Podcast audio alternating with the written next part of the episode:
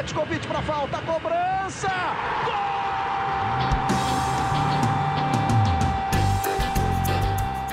Está entrando no ar o podcast Sabe de quem? Do rubro-negro, da nação, é o GE Flamengo.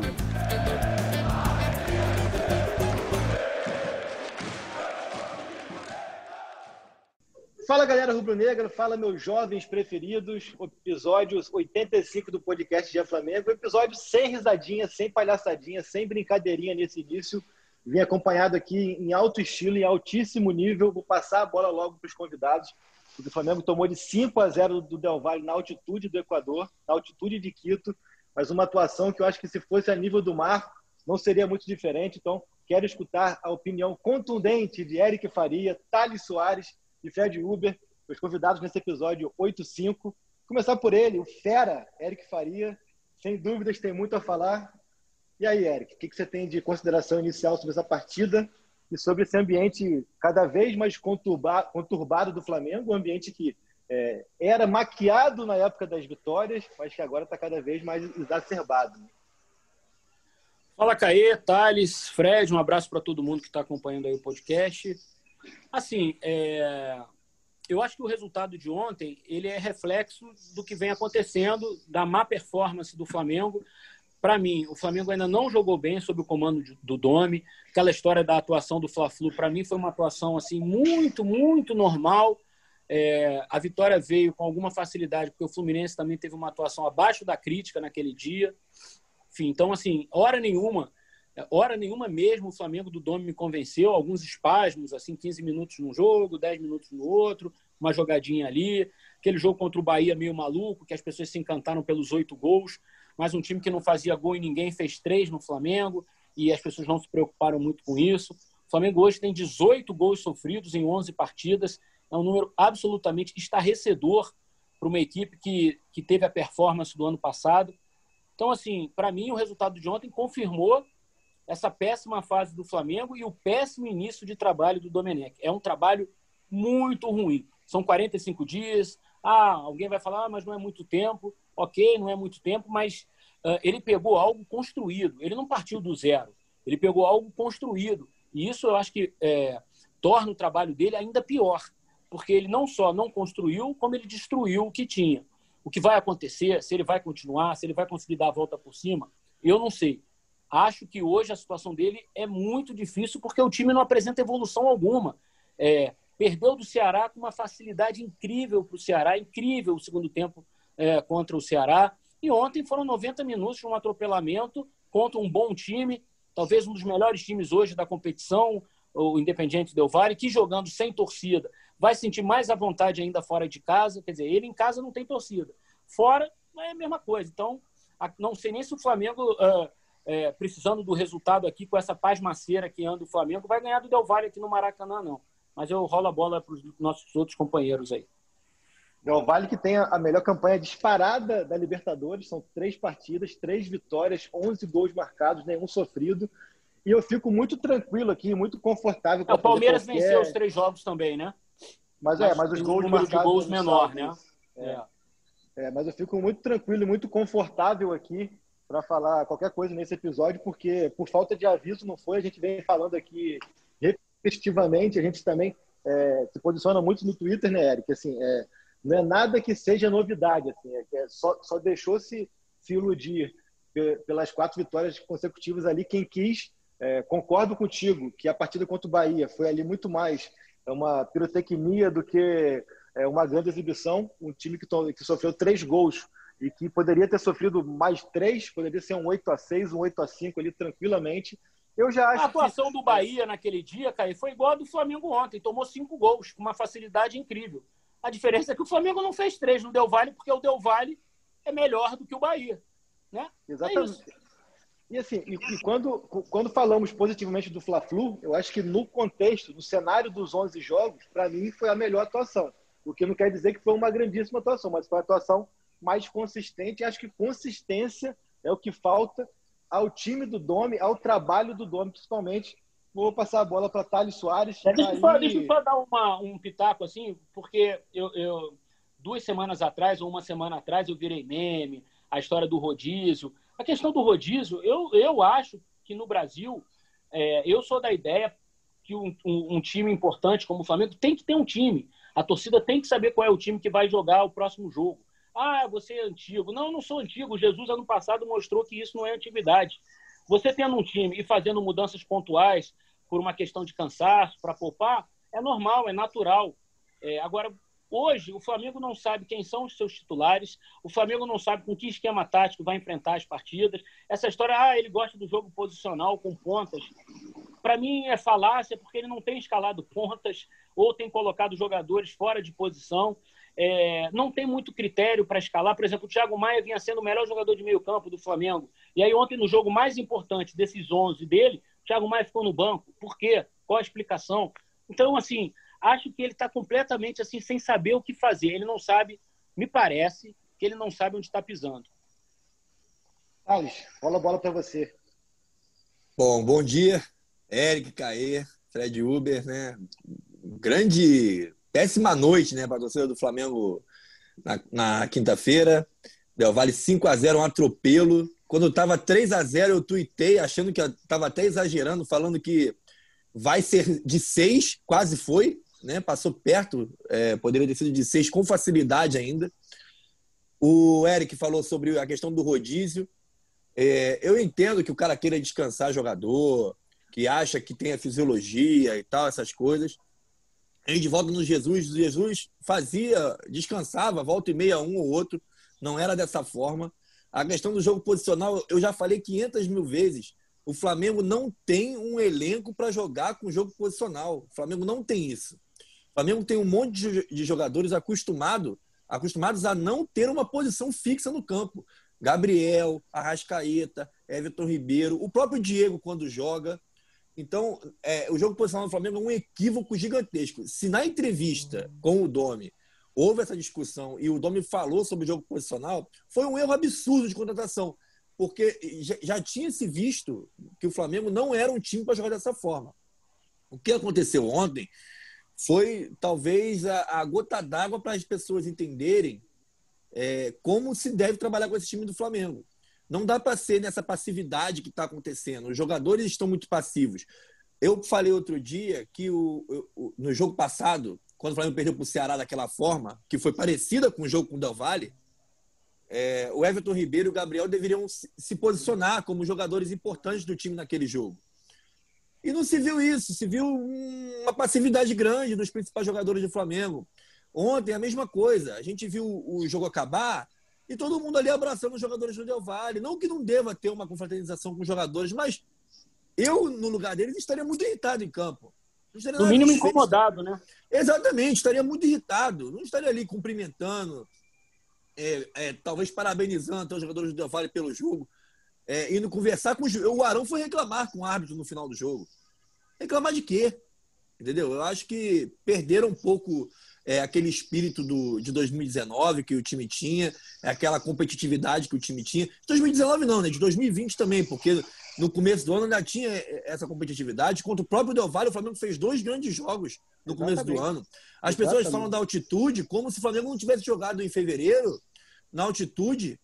Num gramado feito, pior. Num gramado pior e feito um 2 a 2 que poderia ter sido até uma vitória. O Flamengo sofreu um pênalti no final, se não me engano, se não me falha a memória, que tem falhado muito. Foi, foi, foi. Mas, foi um pênalti do, do Rafinha. Certo? Então, o Flamengo estava ganhando o jogo. Quer dizer, é, ele sofreu um pênalti no final, que muita gente questionou, se não me engano, esse pênalti até, que foi um pênalti bem questionável. Não, e tem uma coisa incrível, Thales, porque eu até acho que eu tuitei isso também. O Flamengo, nesse jogo é, do 2 a 2 ele começou com uma formação muito parecida com a que começou ontem, com os três meias, só que em vez do Gabriel era o Bruno Henrique na frente, né? E foi um primeiro tempo muito ruim naquele 2 a 2 O Flamengo não jogou bem o primeiro tempo lá. Não jogou bem. Aí o que fez o Jorge Jesus na ocasião? Ele tirou o Diego e pôs o Vitinho. O Vitinho, tão contestado naquele dia, ele jogou bem, porque ele deu mais agressividade para o time. E aí ele fez uma, o lado esquerdo, o Arrascaeta e o Everton Ribeiro, como você falou, soltos com o Bruno Henrique. O Flamengo virou a partida, porque depois o Pedro entrou no lugar do Bruno Henrique machucado. Enfim, então já tinha a experiência de um mês atrás que essa formação com o Diego ali não, não deu certo no primeiro tempo. Quer dizer, então repetiu-se um erro em dois primeiros tempos, entende? Assim, parece que é, me dá a impressão de que o, o, o Domenech ele, ele, ele quis completamente ignorar o que foi feito pelo Jorge Jesus. Como se, ó, daqui para frente eu vou comandar, eu não quero falar de Jorge Jesus, eu não quero fazer nada de Jorge Jesus. Como se as experiências passadas elas não pudessem ajudá-lo. E me parece que ele, ele completamente ele ignorou o ano vitorioso do Flamengo, sabe? E para complementar, a entrevista dele no pós-jogo. Nossa, me, me, lembrou, me lembrou demais. Me lembrou demais.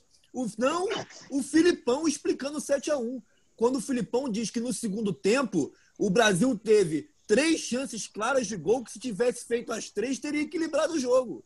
É capaz de hoje aparecer uma Dona Lúcia lá no Equador, hein? É, bem capaz. Foi, foi mais ou menos o que o Domi falou é, na entrevista pós-jogo, que o Flamengo estava próximo de fazer o primeiro gol. Estava próximo nada. A chance que teve de fazer o primeiro gol foi o chute do Gabriel, que ele recebeu na, na, na entrada da área e chutou por cima. Não foi nenhuma chance clara, você minimizar um vexame desse, dizendo que são só três pontos, é, é, é não saber onde está pisando. Não, é, não são Exatamente. três pontos. É, o maior, é a maior derrota do time da história. Na, na história da principal competição que o time disputa. Então, assim, Exatamente. é como o Barcelona, que ele gosta tanto, tomar de 8 do Bayern de Munique. Vê o impacto Isso. que o 8 a 0 lá teve e vê se, foram só uma, uma, vê se foi só uma vaga, vê se foi só um jogo. Quase Exatamente. caiu o presidente, quase que o maior jogador da história do Barcelona foi embora. Tudo por causa de um 8 a 0 E aqui ele está tentando fazer do 5 a 0 um jogo normal uma derrota normal? Não é, não é, não é. Deixa eu colocar aqui na, na, na conversa Fred Uber. Fredinho, Fred fala tá, aí, Fredinho. Ele tá, ele tá igual o time do, ele tá igual Tô aprendendo aqui um pouquinho. Contra, contra, o Del Valle. Tá só observando. A gente está jogando aqui como se fosse o Del Valle o Fred é o Flamengo observando. Vou lá a bola para o Fred aí, que participou da cobertura da partida. E o que me chama muita atenção é a, a diferença de comportamento é, de um Domi que na beira do campo, que nas entrevistas é tão passivo mas na hora de tomar decisões, e como o Eric falou, passar uma borracha em tudo que o Jesus fez e tal é tão impositivo nos bastidores. Então, falar um pouco o que você acha disso tudo, Fred. É, solta o verbo. É, pessoal. É bom, estamos com dois convidados novos aqui, mas é porque a gente tem falado muita, muitas edições, é, acho que ficou tudo muito mais exposto nesse jogo, né? A passividade, a postura dos jogadores é, em campo, essa necessidade do, do Domi de desconstruir uma coisa que não, faria, não faz sentido nenhum, é uma coisa muito pouco inteligente dele. Me chamou muita atenção também é, o time jogando com um volante num, num, jogo desse, por exemplo, o Gerson tendo que jogar, em, marcar e estar tá pisando na área do adversário, e a passividade de, de marcação, o, o time não, não, marca, o time acompanha, cerca jogadores do, do Independente de Vale que chegavam toda hora na intermediária e na altitude estão acostumados, vão chutar. o Vale fez primeiro... mais faltas do que o Flamengo, né, Fred? Só para ilustrar isso que você está falando, assim, a, a, a, a, coisa da pegada mesmo, você vê que o Del Valle ganhando de cinco fez mais faltas do que o Flamengo, que correu atrás o tempo inteiro e não achou. Se indignarem dentro de campo também, pelo peraí, tem que ter alguém para falar, quando está perdendo que está tudo errado, alguém tem que tomar uma atitude também dentro de campo. E assim, a gente aqui traz a, o comentário, a opinião, mas traz também a informação e até conversei com o Eric sobre isso, a gente bate muita bola, o internauta sabe. É, muito do que foi visto em campo ontem, a gente já tinha informação de que tinha sido treinado na terça-feira e não tinha sido um bom treino. Assim. É, algumas coisas questiona-se muito a questão da intensidade do Flamengo, do, falam que o Flamengo não corre. A gente tem informação de que ali o GPS, os medidores ali de, de, de quilometragem indicam que o Flamengo até corre tanto quanto ou mais do que na, na era Jesus, mas é o famoso corre errado. É, aquele cenário ali que a gente via, muitas vezes o Arão, que era o primeiro volante que o, que o Fred citou, indo marcar quase que a saída de bola lá na frente, era uma coisa que, é, é, pelo que nós temos de informação, foram pedi foi pedido do Domi, só que a gente via uma, marcação alta, que foi o que tanto a torcida pediu, só que era uma, uma marcação alta muito mais uma sombra, não era uma marcação pressão que dificultava não, ontem... que, que, o Del Valle é, é, é, é tivesse espaço para tocar. O Arão, por exemplo, ele muitas vezes estava no campo de ataque marcando, mas era somente uma sombra, acompanhando ali aquela troca de passe. Então, quando o Del Valle cruzava essa linha de marcação, tinha muito espaço. Né? Uma, uma definição que... que eu tenho sempre sobre volante é a seguinte: volante que corre sempre atrás do cara que ele está marcando, está posicionado errado. E ontem o Arão só fez correr atrás do. Esqueci o nome dele agora, do baixinho lá que joga no meio, é, do Del Valle. Pereirano, é, capitão? Não, não, não, o baixinho, o baixinho, o baixinho que. Para velho, que... para velho, não é Isso, para velho, para velho, isso. É, é, o Arão só vivia correndo atrás dele, não fazia outra coisa que não fosse o time, correr atrás O time dele. não marca, o time cerca. O time do Flamengo não marca, só cerca. Sabe uma coisa que me, me, me, me chama a atenção? Eu acho que os jogadores eles não estão entendendo o que o cara está pedindo, o que o Domenech está pedindo. Assim.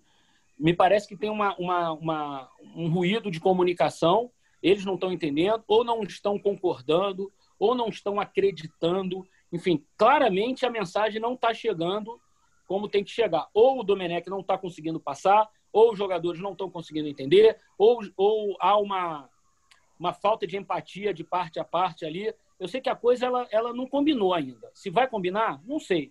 Do jeito que está, está muito difícil, porque agora tem um elemento externo que é a torcida, que está absolutamente é, chateada, raivosa, revoltada. É, entristecida, revoltada, enfim. Então, assim, esse elemento até pouco tempo atrás ainda estava controlado, né? A torcida ainda estava, tinha muita gente é, que era contra, não... mas tinha muita gente que, bah, vamos dar tempo, vamos acreditar, o time é bom e tal. Agora, me parece que esse, esse, esse índice de insatisfação subiu muito. E, e isso é um elemento muito importante nessa, nessa relação do técnico. O Abel caiu muito por isso. Os resultados do Abel eram melhores do que os resultados do Domenech. Eu não vou avaliar o, o, a qualidade das atuações, porque eu não sou comentarista, mas assim, os resultados do Abel eram melhores. E, e só que havia uma falta de empatia total da arquibancada é, com o Abel. Nesse caso, acho que já começou essa falta de empatia da arquibancada, ainda que vazia, com o Domenech. E acho que tem uma diferença fundamental. Acho que o grupo gostava do Abel. Não sei se esse grupo adora o Domenech. Não sei mesmo. E, Eric, é, até aproveitando aqui, saiu agora, nesse momento, é, uma nota oficial de uma das da principal torcida organizada do Flamengo, onde se posiciona dizendo que já que o protesto não pode ser presencial, porque a delegação está no Equador, mas aí é uma nota de quatro parágrafos, eu vou ler aqui, eu acho que é o mais importante, onde diz: ser humilhado em campo com evidente falta de vontade, sem demonstrar o mínimo de revolta, nunca será normal. Além de fugir do aceitável, é uma afronta para 42 milhões de rubro-negros espalhados pelo mundo e sobre o que você falou, a questão do elenco não entender, é realmente é, é isso que temos de informação. Já desde o clássico com o Botafogo, quem acompanha aqui, quem acompanha nossas participações é, na grade do Sport TV, já, já, já viu esse tipo de já ouviu esse tipo de comentário, é realmente isso. É, porque eu estou cansado já de escutar de jogadores, de pessoas dos bastidores, a seguinte definição. O Domi é uma pessoa super educada, muito gente boa, pode até saber muito de futebol, mas ele não sabe ser técnico. Ele não sabe passar para os jogadores no treinamento o que ele quer que os atletas é, executem em campo. Eu acho que quando você tem uma mudança tão drástica como está sendo feita é, do que existia com Jesus para o que está tentando se colocar agora, o princípio de tudo é que os jogadores acreditem, tenham convicção de que vai dar o certo. Arão, para mim, o Arão, para mim, é a maior demonstração do que você está falando. Exatamente. Ele não vinha bem, Isso. ele não vinha bem com o Abel ou com os outros técnicos. Ele era um jogador que a torcida queria ver longe do Flamengo. O Jorge Jesus, é, além de posicioná-lo bem em campo, como disse o, o Thales, fez ele acreditar que ele era o Falcão, que ele era o Chave, que ele era não sei quem, entendeu? Que ele era o Cross. Ele, ele acreditou nele de tal jeito, insuflado pelo Jesus, que ele foi um jogador absolutamente fantástico na campanha de 2019. Agora, uma outra coisa que eu queria aproveitar o espaço aqui, se vocês me permitem, é que quando a gente faz uma crítica, ela é uma crítica profissional. Eu não tenho nada contra o Domenech, é, não o conheço, nunca o entrevistei. Acho, acho, do jeito que eu enxergo o futebol brasileiro há muito tempo e vejo como as coisas funcionam, essa metodologia do rodízio, ela não cai bem porque o jogador brasileiro não gosta, não está acostumado, e no momento em que ele chega num time campeão, ele é que tem que se acostumar ao time campeão, não é o time campeão a ele. Me desculpa deu certo de um jeito. Então ele tem que ir aperfeiçoando, adaptando aos poucos, não de uma vez.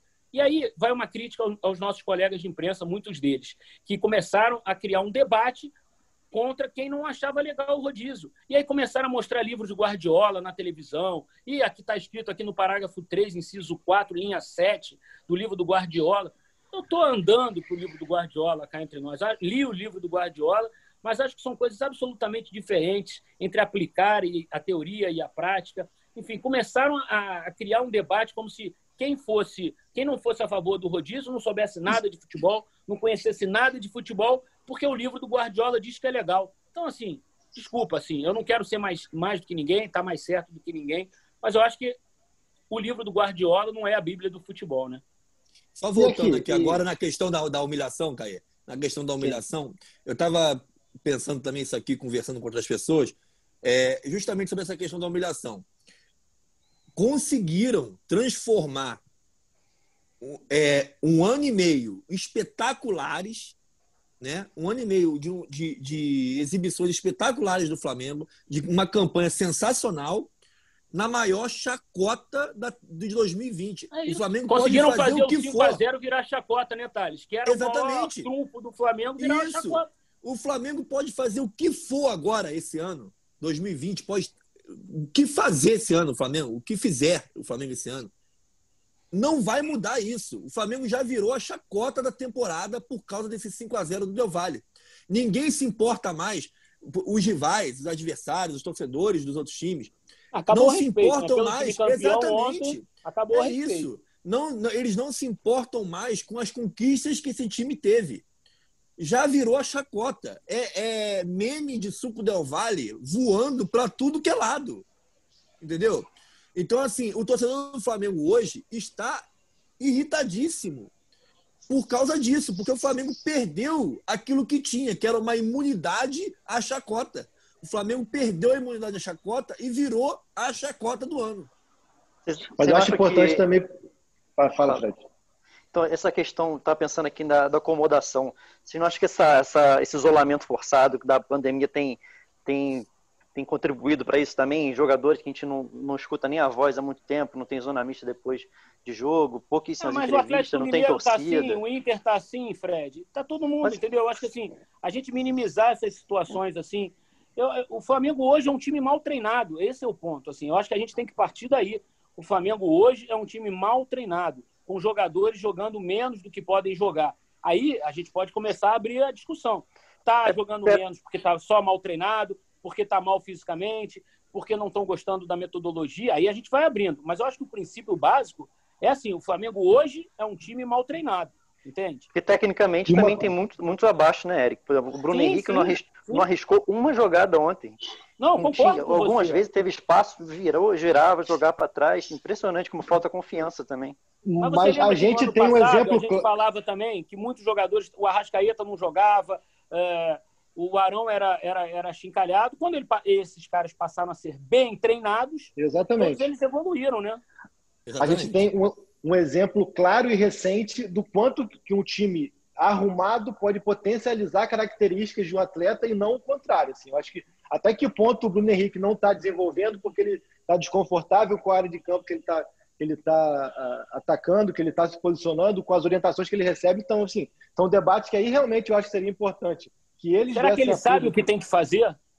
Que eles viessem a público se posicionar. E essa questão de não ter torcida, de não ter isso, não ter aquilo, eu acho que o reflexo para mim que está cada vez mais claro pelas entrevistas, pelos posicionamentos pré e pós-jogo, é de que o Domenech não tem a menor noção do que é o Flamengo. De repente, se tivesse com torcida já pressionando, questionando, gritando no Maracanã, é, gritando. Foi o que aconteceu é... com o Abel. O Abel foi demitido Exatamente. depois de uma virada que o time não jogou bem, mas foi uma virada espetacular. Em dois minutos, o Flamengo fez dois gols contra o Atlético Paranaense, 60 mil no Maracanã. Era para ser um jogo apoteótico e foi um jogo em, em, que ele saiu vaiado e foi demitido no dia seguinte. Que era contra, que era contra o time em reserva do Atlético Paranaense, praticamente, Exatamente. naquele jogo. Pô, pô. É. Ainda tem o seguinte, nessa questão que você falou da, da, da mudança né, do time do Jesus para o Dome e dos jogadores é, aceitarem isso, né, essas mudanças, quando Jesus chega, o time, tá, o time estava em frangalhos. Né? O time estava entregue, sendo criticado, sendo massacrado. Quando chega um cara novo, os jogadores acabam. Vamos ouvir o que ele tem para dizer, porque ele pode nos ajudar a melhorar. Quando chega um cara com um time que vinha no topo e ele começa a mudar aquilo que vinha sendo feito, os caras falam: peraí, por que, que ele está fazendo isso? Se a gente vinha tão bem. E aí o time é, foi mudando e não foi dando engrenar. certo, né? Foi Exatamente. mudando e não foi dando então, certo. Né? É isso. E aí ele muda e o time não engrena, os jogadores começam a questionar. E se questionar também, como você falou. Aí o Arão perde aquela confiança que ele tinha, fala, pô, será que eu jogava aquilo ali mesmo ou será que eu joguei isso aqui? Será que eu só jogo com o Jesus?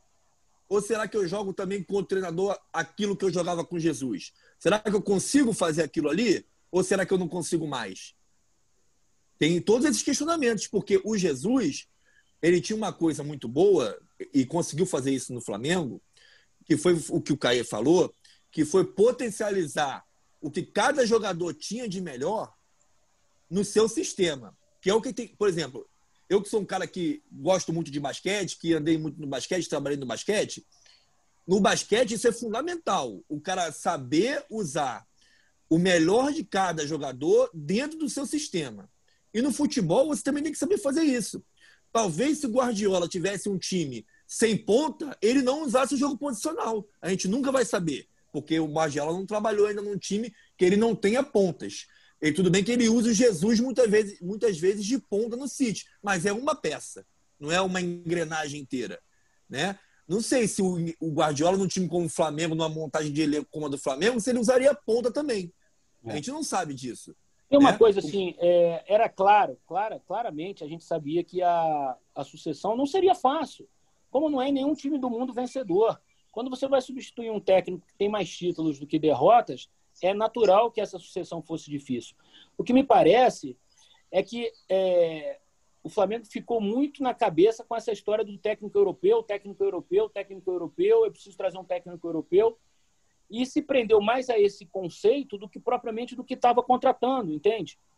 É, me desculpa, assim, não é em duas reuniões, em dois almoços, que você vai entender a cabeça de um técnico assim, a diretoria do Flamengo foi até a Europa, conversou com o Domenech, me parece que foram dois encontros, dois jantares, dois almoços, enfim. É, não, não dá, não dá para saber exatamente o que esse cara tem de conceito de futebol, o que, que ele vai fazer. É, e os resultados do Domenech, até então, como técnico sozinho, né, em voo solo, não chancelam ele a, a dirigir um time grande no Brasil, na América do Sul.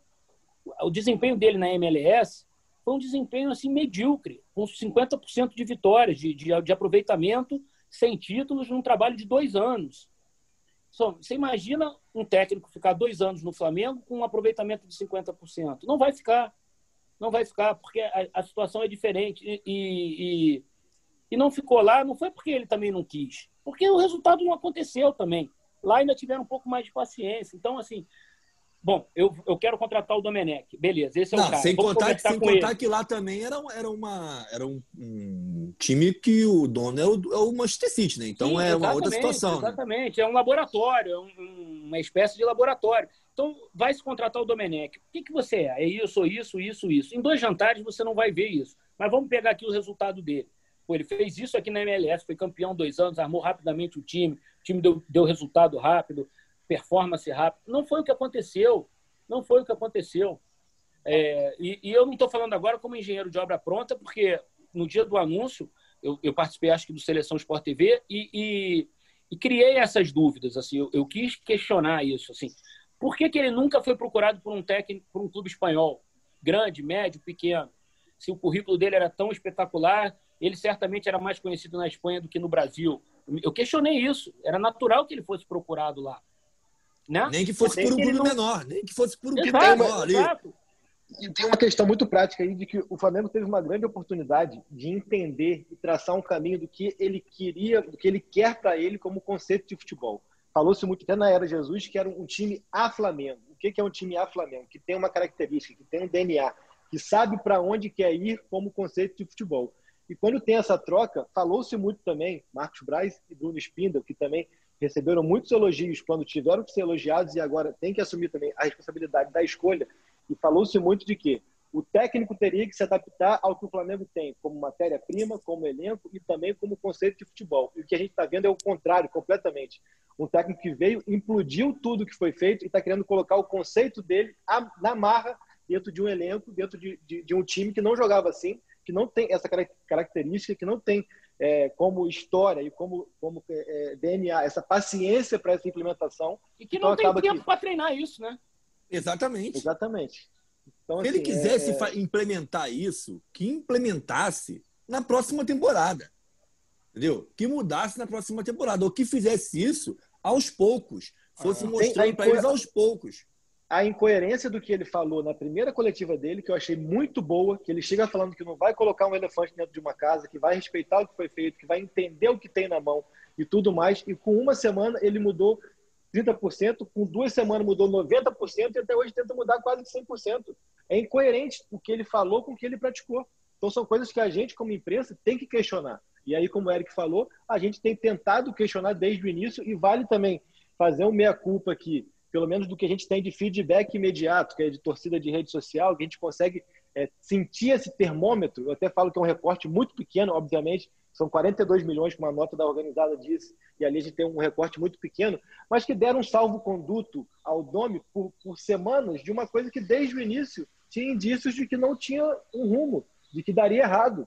E não vai ser se por acaso vencer o Barcelona, vencer o Palmeiras e as coisas começarem a caminhar que vai dizer que deu certo. Deu certo é o conceito de futebol. Então, as coisas acontecerem com, com atuações consistentes e convincentes, o que eu, é particularmente, que a gente não estava vendo evolução mesmo nas quatro vitórias seguidas, né? Isso. Vocês três são mais informados do que eu no momento lá no Flamengo, mas em algum momento o Flamengo procurou o Ramires? Um grupo político do Flamengo, que é o grupo que todo mundo sabe que há a cisão, já trouxemos aqui algumas situações, basicamente dividindo o Flamengo entre Ninho e Gávea, entre departamento de futebol e departamento ali de outras vice-presidências, e o BAP especificamente era, era, é, é até hoje um incentivador, um entusiasta do Ramires. Só que não, o Márcio Braga. Mas procurar, mas alguém procurou, não, alguém falou não, com ele, alguém ligou para ele, alguém ligou para a gente dele para saber. Não. Você tem interesse? Não, até porque houve. É, Deu-se a carta branca, até pelo, pelo acerto do Jesus, para que o Marcos Braz, dono da pasta, tomasse essa decisão. Houve ali sim um conflito interno, de que inicialmente o Marcos Braz tinha como preferência Leonardo Jardim e Marcos Silva. Marcos Braz segue para a Europa antes de Bruno Spindel por perceber que havia uma movimentação ali para tentar enfraquecer esses nomes, só que ele já em Portugal ele recebe a informação de que o orçamento inicial foi reduzido e aí ele até como, como possibilidade de buscar no mercado, já não sabia que não tinha como alcançar o patamar financeiro desses nomes que ele tinha como preferência, mas ele também entendia politicamente, o Eric, a gente conversou muito sobre isso também, o Fred, é, politicamente ele entendia de que se ele voltasse da Europa sem um técnico, ele ia deixar o caminho aberto para que essa outra ala atacasse o Ramires. Então, até por uma questão política, o Marcos Braz fez o que dentro de orçamento era viável ali e fechou com o nome, mas tinha sim esse conflito de, de preferências entre o Marcos Braz querer ali os portugueses e ali a ala do BAP querer o Ramires, que é, admira o técnico espanhol até hoje. O que não ficou claro para né? mim até agora, o que não ficou claro para mim até agora, foi como surgiu o nome do Domenech no horizonte do Flamengo e dos dirigentes que cuidam da pasta do futebol. Ele veio através de empresários, ele veio através de indicação de, de algum amigo, ele veio. Porque assim, desculpa, ninguém observa a MLS a ponto de falar assim: ó, vamos contratar esse técnico aqui que fez um trabalho realmente relevante na MLS, até porque não foi o caso, né? Até porque não até foi porque o caso. se fosse para contratar técnico na MLS, tinha que buscar do Seattle Sounders, que eu não sei nem quem é. Mas ele ia buscar um foi cara campeão, que ganha né? título lá. É. Ganha então, título assim, foi final. No caso, é, acho que foi indicação o... de empresário, né? O Carlos Leite participou da, da negociação, inclusive. Pois é, mais, e agora sim. mais nessa linha. Eu acho que é normal essa relação do clube com o empresário, o empresário indicar aqui, o empresário indicar ali.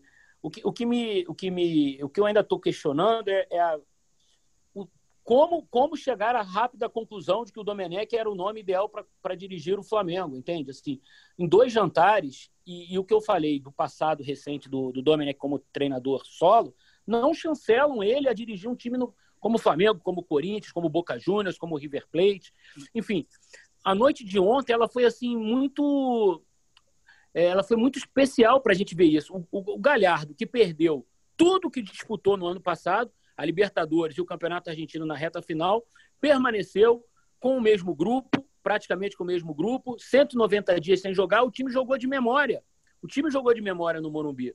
O Flamengo campeão de tudo, com o mesmo grupo, com um técnico que quis mudar tudo, nem a memória mais se preservou, entendeu? O time não consegue mais jogar de memória, mesmo que queira.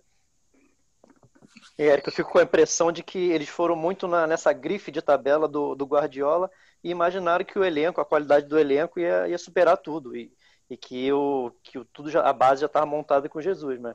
na prática uhum, tem, uhum. Sido, tem sido muito diferente, né? Com essa desconstrução toda que a gente tem visto. E essa questão da qualidade do elenco resolver já tinha mostrado que não é bem assim. Porque quando teve com o Abel, tudo bem que o Abel lá não tinha quatro jogadores, mas o, o time era muito bom também. Não era não é, não é que era time, um time ruim. Era um time muito bom com menos um pouco menos de talento do que tinha o time com Jesus. Mas era um time também muito bom que tinha que jogar muito melhor do que jogava. Não, então, claramente, o talento claramente sozinho... o Jorge Jesus era o camisa 10 da, do, do Exatamente. O talento não ia resolver sozinho. Então, assim, precisava de alguém que chegasse ali e que mantivesse é, é, uma estrutura já estabelecida. Entendeu? Eu achei, acho que isso foi um erro crasso de, de, de avaliação deles é, com, com relação ao Domenech. Não sei se o Domenech, o que, que o Domenech falou para eles na entrevista é, que, eles, que eles tiveram, mas assim, na cabeça que a gente vê agora aqui, olhando na prática, é um erro grande de avaliação, porque o Domenech não está fazendo nada do que Jesus fazia, essa é a verdade. Então, e agora a gente olhando um pouco para frente, né? Até falando aqui mais de informação, que a gente tem apurado é de que o Flamengo, por motivos óbvios, não vai mudar o técnico até terça-feira. É, são sete horas de voo entre o Rio de Janeiro e o Equador. Há protocolos e mais protocolos de, da Comembol que inviabilizaria qualquer situação no momento. E há um jogo dentro do espaço de quatro dias. Mas é, está sim sendo avaliado e debatido não só a questão do Dome, quanto a questão da capacidade e possibilidade de reação é, diante do relacionamento que tem sido criado, do comportamento e também jogadores sendo avaliados. Então, é, sem dúvidas, terça-feira vai ser um dia muito importante para essa tomada de decisão e diria que não somente pelo resultado, mas principalmente pela postura, por desempenho. É, não é simples, o Flamengo tem aí é, uma sequência pesada, porque chega do Equador correndo para encarar o Palmeiras, mas é, serão dias onde a cabeça, a batata do Dome está ali naquele air fryer, doido para ir já para uma frigideira. Então a gente tem isso de informação, vai ficar em cima, vai ficar observando que, que vocês é, falassem um pouco se acham mesmo que já está no momento praticamente insustentável ou se há ainda lenha para queimar. A gente tem um brasileiro aí que, ao meu ver, e aí é como opinião, um dos piores dos últimos tempos. Acho que isso pesa até, é, favorece o Flamengo, que tem tempo ainda para se recuperar e muito bem. É, eu vejo um nível muito baixo, mas que a cada rodada que se passa, né, tudo vai, vai ficando mais complicado. Então, eu queria que vocês falassem um pouco sobre isso. É o Palmeiras depois do Barcelona? É o Palmeiras depois do Barcelona ainda? Sim. É, a semana vai ser muito animada, então. Mas, o Caio, se, se isso é 10 anos atrás, não tinha esse negócio de questão óbvia de não demitir. Caía lá mesmo, já tinha vindo para o Rio, não ia nem para Guayaquil, se isso é 10 anos atrás. Mas, assim, a perspectiva não é boa, cara, porque depois de uma derrota dessa, você, o Eric e o Fred vão lembrar também, é, em 2009, em 2009, tem um jogo no, no Campeonato Brasileiro que o Flamengo perde de 5 a 0 para o Curitiba. Não sei se vocês vão lembrar. Foi a última derrota por esse placar, inclusive, certo? na história do Flamengo. Eu estava, é, eu estava lá. Eu estava então, lá. Então, o Flamengo perdeu por 5 a 0 nesse jogo. No jogo seguinte, o Flamengo ganha do Inter no Maracanã por 4 a 1 Vocês lembram disso? Sim, hat-trick do Adriano. Isso. Também e na, na sequência, o, Guga, o Cuca é demitido. Pouco empata depois. Com Barueri, empata com o Barueri por 1 a 1 e cai. Tem é um jogo aí. Tem um jogo nesse percurso aí, não sei se foi antes do Curitiba ou depois, que é o jogo dos, dos quatro gols em oito minutos contra o esporte. Foi uma sequência ali. Que foi 4x2 pro esporte. O Flamengo sai ganhando, né? Fez três gols, não foi? Um atacante chamado Elton. Isso é, mesmo. Isso mesmo. Isso. Então, assim. E é exatamente uma avaliação muito mais de falta de capacidade de reação, de consistência do que de resultados. o Cuca já estava demitido naquele 5 a 0 Só que, na verdade, é, o Kleber, na época, não quis dar o braço a torcer com o Cuca. Tanto que o Cuca, quando é demitido, o Kleber sai junto com o Cuca. É. Não fica. E, e o Marcos. Braz. Exatamente. E aí, Banco Andrade, depois de uma sequência de jogos. E agora e, o Marcos E aí, Braz... detalhe, você vai lembrar também que no ano seguinte, em 2010, quando a Patrícia Morim queria demitir o Andrade, o Marcos Braz não aceitou e saiu junto com o Andrade também. Isso, eu estou falando isso porque a chance de acontecer isso agora é muito grande, porque eu duvido que o Marcos vai demitir o Domi. Eu duvido. Então, não sei, cara. Assim, eu acho que, que ele também, o Marcos Braz, ele não é bobo também. Ele sabe. Porque que eu acho que assim, é, aí a gente, a gente tem alguns anos de Flamengo, né? Eu tenho mais de 10, o Félix tem muitos, o Fred, você. É, eu acho que tem uma situação de timing aí que é muito importante. O Marcos Braz conhece o Flamengo mais do que nós quatro juntos. Eu acho que o Marcos e Braz é bom que... E ele é bom nisso. Ele tem uma muito sensibilidade apurada para isso. Eu acho que o Marcos Braz ele sabe que se ele não se antecipar à tomada de decisão, aí sim fica insustentável para ele ter que sair junto. Acho que se vier uma ordem de cima para baixo para que o dono saia, aí tem que pegar a bolsa dele e ir embora junto. Agora, ele sabe também que ele tem é, é, a percepção de ambiente de que se as coisas é, não acontecerem, não tiver a mesma perspectiva, ele pode se antecipar a essa tomada de decisão, Agora, admitir que errou, que não é nenhum problema. A decisão que for tomada de manutenção do Dome ou da saída dele, e se for é, a opção demitir o Dome, é, a, a, escolha da sucessão do Dome ela vai ser ainda mais importante e mais crucial do que foi a sucessão do Jorge Jesus porque agora não vai ter manobra. Ela talvez seja a escolha de técnico mais importante da era do Landim no Flamengo, essa troca agora, se for o caso de tirar o nome. Porque, assim, é, ela não vai te permitir uma, uma segunda chance, entende? É, ela não vai te permitir uma outra troca mais à frente, num campeonato curto, num campeonato em que os jogos se atropelam. Enfim, então é algo que tem que ser muito, muito, muito bem pensado. É, eu não estou aqui pregando demissão de ninguém, não sei se é a hora de demitir o Dome ainda, de fato não sei, é, não sei nem que sim nem que não, estou realmente em cima do muro. É, como a gente não vive mais o dia a dia de perto, assim, o que a gente sabe é uma coisa ou outra, uma apuração aqui, uma apuração ali, que as coisas elas não estão azeitadas, né? Que não há uma troca de empatia, uma mensagem, as mensagens não estão sendo bem recebidas de um lado e de outro, enfim. Mas é contornável? Talvez seja. Talvez seja, com uma boa gestão de vestiário, talvez seja, enfim. Eu só acho que a mudança agora ela tem que ser muito bem pensada e ela vai ser determinante para o fim da era do Landim no Flamengo, nesses meses que faltam agora e no 2021. E tem uma questão quase que utópica dentro do Flamengo, mas que precisa ser falada, que tem que ser no mínimo amenizada e contornada, é que não adianta também a cada mudança de técnico, a cada situação de conflito, a cada momento de uma tomada de decisão, haver essa divergência, essa, essa eterna divisão ninho, gávea, e aí um lado que é uma coisa, outro lado que é outra, e aí o cara que acerta de um lado tem ali uma, uma, uma um poder momentâneo e o outro ali meio que é, quase que à espera de uma possibilidade dele fazer valer o poder dele. São coisas que é, existem no Flamengo há anos, há décadas, mas que eu acho que o clube que é, remodelou tanto e buscou e atingiu um nível de profissionalismo administrativo tão grande, precisa começar também a azeitar essa questão. O que vocês acham? A pressão vai, vai aumentar cada vez mais, né? E eu acho que vai partir muito, a possibilidade de sucesso do Domi também vai partir muito de, uma, de um exercício de humildade dele, de, de saber de que o que ele está fazendo tem, tem restrições, que não está dando certo tem que ter, repensar também isso. Se ele entrar nessa de, de, de, no, que não, não ser flexível em nada, eu acho que o, o destino dele vai ser muito complicado no Flamengo. Só para deixar claro, eu também estou igual Eric. Eu não sei se é o momento de demitir ou se não é o momento de demitir. Eu apenas fiz um, um, um histórico do, dos acontecimentos para dizer que existe um risco grande do Marcos também sair junto se ele entender como entendeu 10 anos atrás, que ele não concordava com uma decisão superior. Então, se ele entender novamente que ele não concorda com essa decisão superior, eu acho que existe um risco grande de ele também tomar essa decisão e ir embora junto.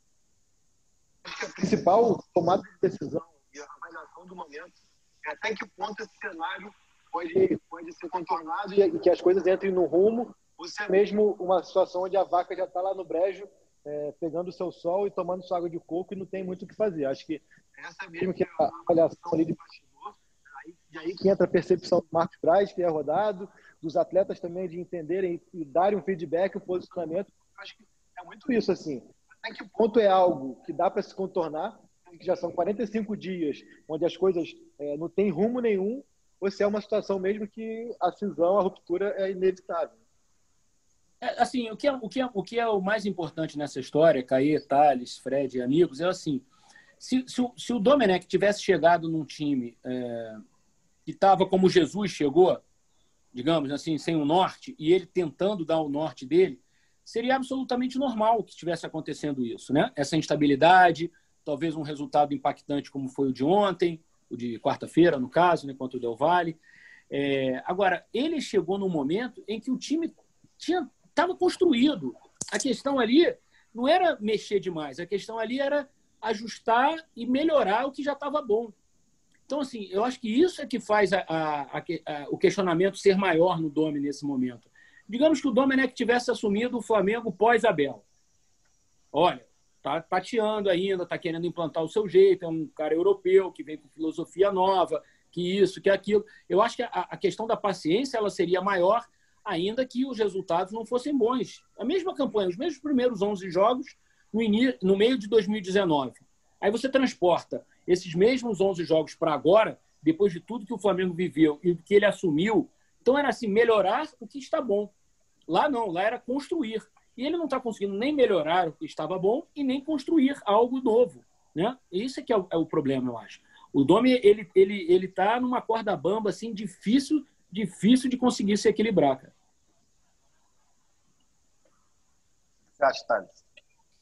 Não, eu acho que a situação dele é bem grave mesmo. Assim, é, é, se ele não conseguir um resultado bom contra o Barcelona, que seja uma vitória simples até, o Flamengo corre o risco até de ficar fora da próxima fase da Libertadores. Que vai ter um jogo, praticamente uma final contra o Júnior Barranquilha. Né?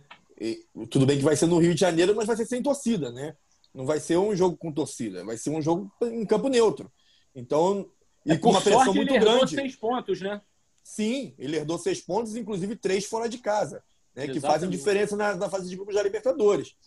Mas se ele perder para o Barcelona, já começa a correr um risco grande de ficar fora, porque como Ainda Eric mais disse se no o Del Valle não ganhar, né? Ainda mais se o Del Valle não, não ganhar Júnior, né? E como você disse no começo, Eric, o Del Valle no Maracanã vai ser um adversário tão difícil quanto Sim, é. ou, né, quanto em Quito. Não tem a questão da altitude para fazer essa diferença também toda, é, é, como as pessoas podem achar. Lógico é no mínimo um jogo igual. No mínimo é um Exatamente. Jogo igual. Exatamente. Lógico que faz diferença, mas eu acho que o time do Del Valle tem total capacidade de chegar no Maracanã e fazer um jogo é, é, duro e até jogar melhor do que o Flamengo, principalmente por não ter a pressão da torcida, como você disse antes.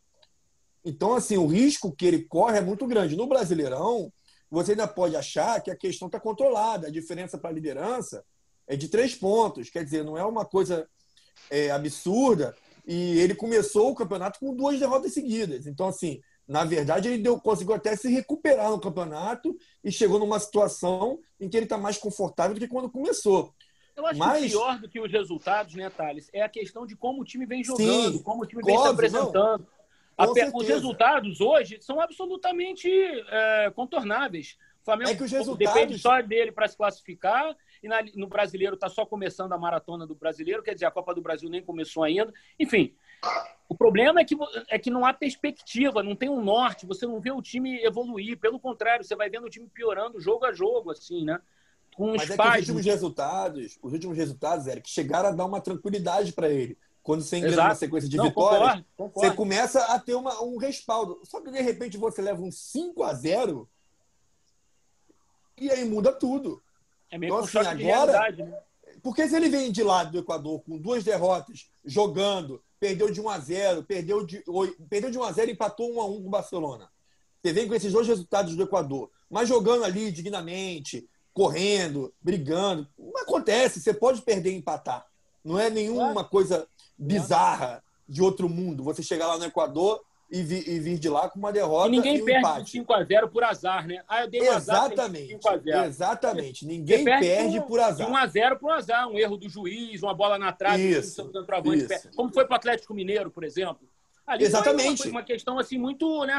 Pô, o Flamengo podia ter ganho do Atlético Mineiro, claramente. Poderia ter feito 2x0 no começo do jogo. Poderia ter feito 2x0 no começo do jogo com o Atlético Mineiro. Agora, quando se perde de 5 a 0 não tem sorte, não tem juiz, não tem altitude, não tem nada. Assim. E, e, e a atuação do jeito que foi, o Flamengo deu um chute no, na casinha, se eu não me engano, pelas estatísticas. Acaba expondo muita coisa, né? De que não, não que vai muito além das escolhas do, do Domi de time titular, de rodízio, de formação tática, mas assim, a mudança foi tão grande que mudou até prevenção de lesão. o dia a dia está muito diferente, a metodologia de treino está muito diferente. E foi uma coisa muito brusca que acaba, acabou que está gerando um, um, descontentamento geral nos jogadores também. Claramente há uma, há uma, uma diferença é, de protocolos da comissão técnica espanhola com o que vinha sendo aplicado no Ninho do Urubu. É, isso já causou ruído na comunicação entre os profissionais que, que são permanentes do Flamengo e que conseguiram se entrosar tão bem com os portugueses. Os espanhóis trouxeram uma outra metodologia e me parece, me parece, pelo que eu apurei, não são muito uh, abertos, não são muito flexíveis. Eles até ouvem, mas assim, é. eu ouço, tipo mãe e filho. Você, quando era criança, explicava, explicava, explicava, mas a palavra final era da mãe. É isso. Os espanhóis são meio que a mãe nesse momento. Assim, eles até ouvem, mas a palavra final é deles. E essa palavra que... final, é. ela está em rota de colisão com os antigos protocolos uh, que eram aplicados no Flamengo. E eu acho que Tem uma questão um, também. um dos segredos né, do Jesus. Esse, esse, esse staff dele trabalhava muito, muito bem com, com os caras que, que já eram do Flamengo. Viraram amigos, inclusive. E, né? como deu muito certo, é natural que, que os jogadores já tomem aquilo como uma regra. Aí vem um, um cara que também que quer desconstruir isso também. É, até dá para entender a cabeça dos jogadores nesse sentido. Tem uma questão também da falta de. A mesma falta de experiência que o Domi tem como técnico, aí volta aquele debate, ah, tem muito conhecimento, mas não sabe ser técnico e tal. Acho que o mínimo que ele deveria fazer era se cercar de profissionais experientes que pudessem dar um suporte para que ele desenvolvesse o trabalho dele. Ele pega três profissionais que desempenhavam também outras funções, não tem rodagem experiência de auxiliar de campo. A gente tem um que era é, observador técnico do Barcelona, que foi até o, o Gris, que é o cara até que veio aqui observar o Gerson, indicou o Gerson para o Barcelona, acabou o Gerson foi para Roma.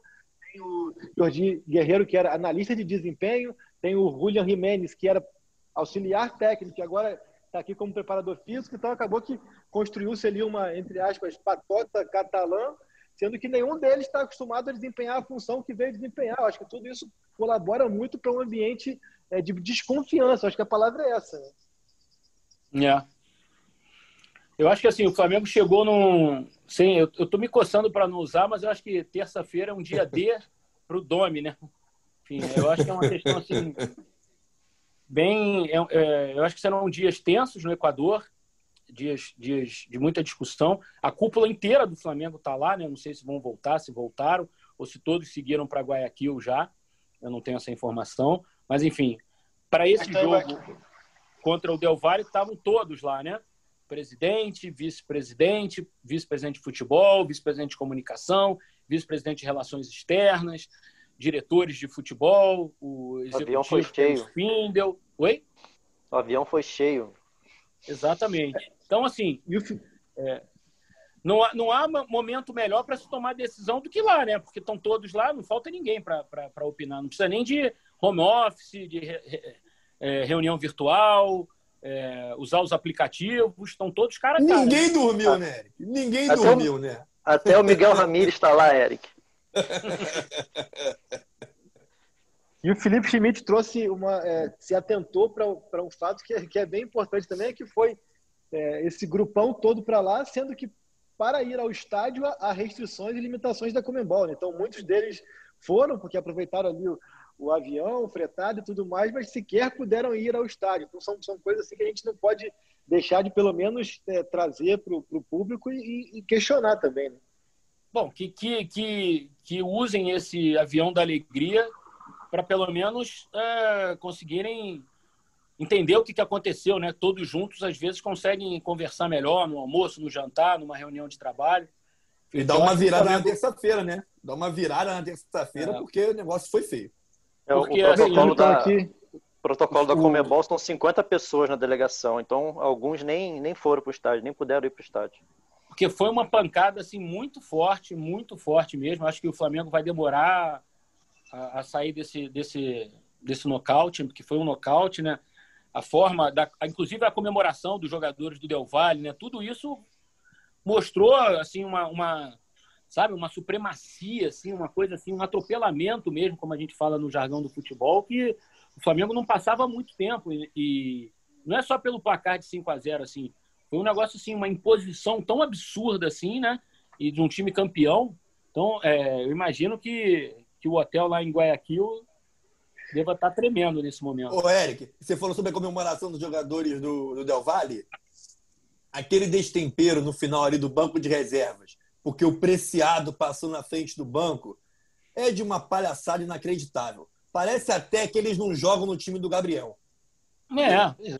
Pô, é. Isso é, é brincadeira isso. Aí tu tá apanhando de 5 a 0 e tu vai dar de chiliquinho porque o cara veio comemorar na frente do seu banco? É o menor dos problemas foi esse, né? Deveria Pô, ser o menor dos problemas. Pelo né? amor de Deus, né? Ah.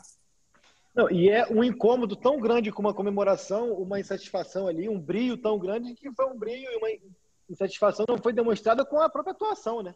Isso também deve ser levado em conta. E agora, só para encerrar, porque já estamos aí com quase uma hora de episódio, um episódio que prometia e está sendo muito bom.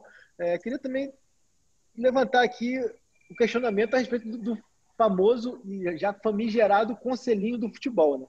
Porque é um conselhinho onde alguns personagens viajam bastante, aparecem bastante em fotos, aparecem em postagens e tudo mais, mas até que ponto eles realmente têm algum tipo de influência e de voz ativa nos rumos do futebol? A gente tem dois deles, e eu vou dizer aqui nominalmente, são o Diogo Lemos e o Deco, que estão em muitas viagens e já é quase dois anos de gestão a gente tem conhecimento de muito pouca influência deles em tomadas de decisão. Então, até que ponto também ainda cabe no futebol profissional que a gente tem hoje em dia, a gente entende que o Flamengo é um clube social, mas questões políticas assim que acabam que num momento como esse, onde precisa se bater o martelo, precisa tomar decisão, precisa se expor, o conselhinho do futebol tem voz ativa?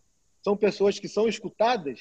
Que se posicionam? Isso é, isso é só uma questão política mesmo, de composição, dos caras terem um nome, porque apoiaram o candidato da chapa na eleição. Não é uma coisa tão efetiva, é mais para quase que uma maquiagem ali para eles terem uma participação no, no, em decisões, entre aspas, que acaba, como o Eric disse, é aquele caso da mãe que ouve, ouve, ouve e no fim das contas toma a decisão que ela quer. Ah, a né? história que, então, contou da, a gente contou aí da contratação do Dom é um exemplo. Né? O Marcos Braz é. foi e viajou antes do, de ser autorizado, entre aspas.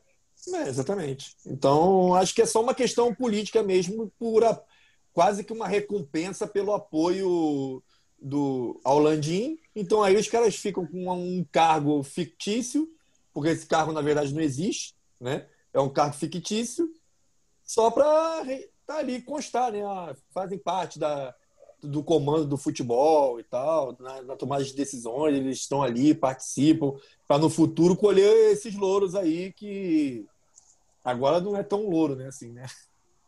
Eu acho assim, é, eu tenho várias questões que, assim, ao longo do, do último ano, é, que eu discordo muito do, do presidente Rodolfo Landim na questão do Ninho, inclusive numa entrevista lá no Catar, né, Caí, que a gente fez com ele, isso ficou bem exacerbado, assim, é, os nossos, nossos pontos de vista, né? É, e outras tomadas de decisão dele com as quais eu não concordo, mas enfim, ele é o presidente, ele foi eleito para isso, é, é, um homem absolutamente vencedor na vida profissional dele e ele tem uma virtude, assim, ele não é um cara de se omitir, né? Então, talvez ele estando lá agora, nesse momento, talvez seja bom para o Flamengo. Talvez seja importante, inclusive na, na tomada de decisão, se for o caso de demitir o Domi, se for o caso da manutenção do trabalho, porque ele é um cara que não se omite, né? É, errando, acertando, e muitas vezes a gente criticou, a imprensa criticou as decisões dele, mas ele toma a decisão, ele não delega a posição, né? Então, talvez nesse momento lá em Guayaquil, agora, independentemente de ter ou não ter o conselhinho, de ter muitos ou não ter muitos diretores lá, o fato é que o presidente está lá. E pelo perfil dele, é, acho que nada vai ser tomado sem, sem a chancela dele, né?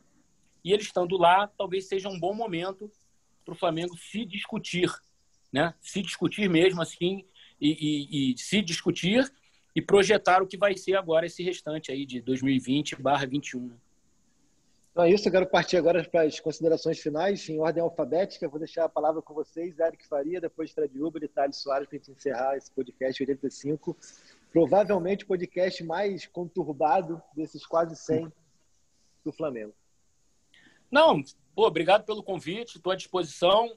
Estou é, querendo pôr de pé novamente o meu podcast, que era o Fala Fera, mas por diversos compromissos, assim, não estou conseguindo, enfim. Mas vamos ver se a gente consegue pôr o Fala Fera de novo. Enquanto isso, eu vou fazendo um crossover aí vou pingando em outros podcasts aí e participando. Um abraço, pessoal. Então, vamos, vamos, vamos ver o que vai acontecer essa semana aí. Espero que a gente não tenha que fazer uma edição especial, né? Antes do, do jogo com Barcelona. E muita coisa tem que, tem que mudar aí. Vamos ver que, se, de onde que vai partir essa mudança necessária do Flamengo. Se vai ser do próprio Dome, se vai ser das lideranças do elenco, se vai ser da diretoria. Tem muita coisa aí para a gente acompanhar nesses dias. O pessoal ficar ligado. Só um registro sobre o que o Eric falou sobre o presidente que não se omite. Uma lembrança também de 2009 o Márcio Braga estava de licença e saiu da licença médica para demitir o Cuca e voltou para licença médica. Só para lembrar essa questão do presidente quando tem que aparecer para tomar uma decisão, porque o Delaí, na época, não tinha esse, essa banca toda para enfrentar o Kleber. Né? E o Márcio teve que voltar de licença para poder enfrentar o Kleber e dizer que ia demitir o Cuca de qualquer forma. Mas, Caê, obrigado mais uma vez pelo convite sabe que sempre que precisar a gente está aqui à disposição para participar. Foi um prazer participar dessa discussão com o Eric, porque a gente já discutiu muito por aí na vida em treinos do Flamengo e cobertura de treinamento. Né? Fred já foi meu parceiro de cobertura, Caio também. Seria um prazer participar com vocês aí do, do podcast. Um abraço para todo mundo. É isso, pessoal. Episódio 85, é, e conturbado. Agradecer ao Maurício Mota aí, nosso editor. É, pela paciência e pelo espaço mais uma vez e ficamos atentos. Acabou de ser anunciado pelo Flamengo que o Marcos Braz vai dar uma entrevista coletiva no sábado, à uma e meia da tarde, horário de Brasília. É, só debateremos ela no noticiário do Globoesporte.com, não no podcast, mas ficaremos atentos. Flamengo, é, na nossa época lá atrás, Thales, a gente falava calmo como Bagdá. Está fazendo valer essa definição e seguimos aí. Grande abraço a todos.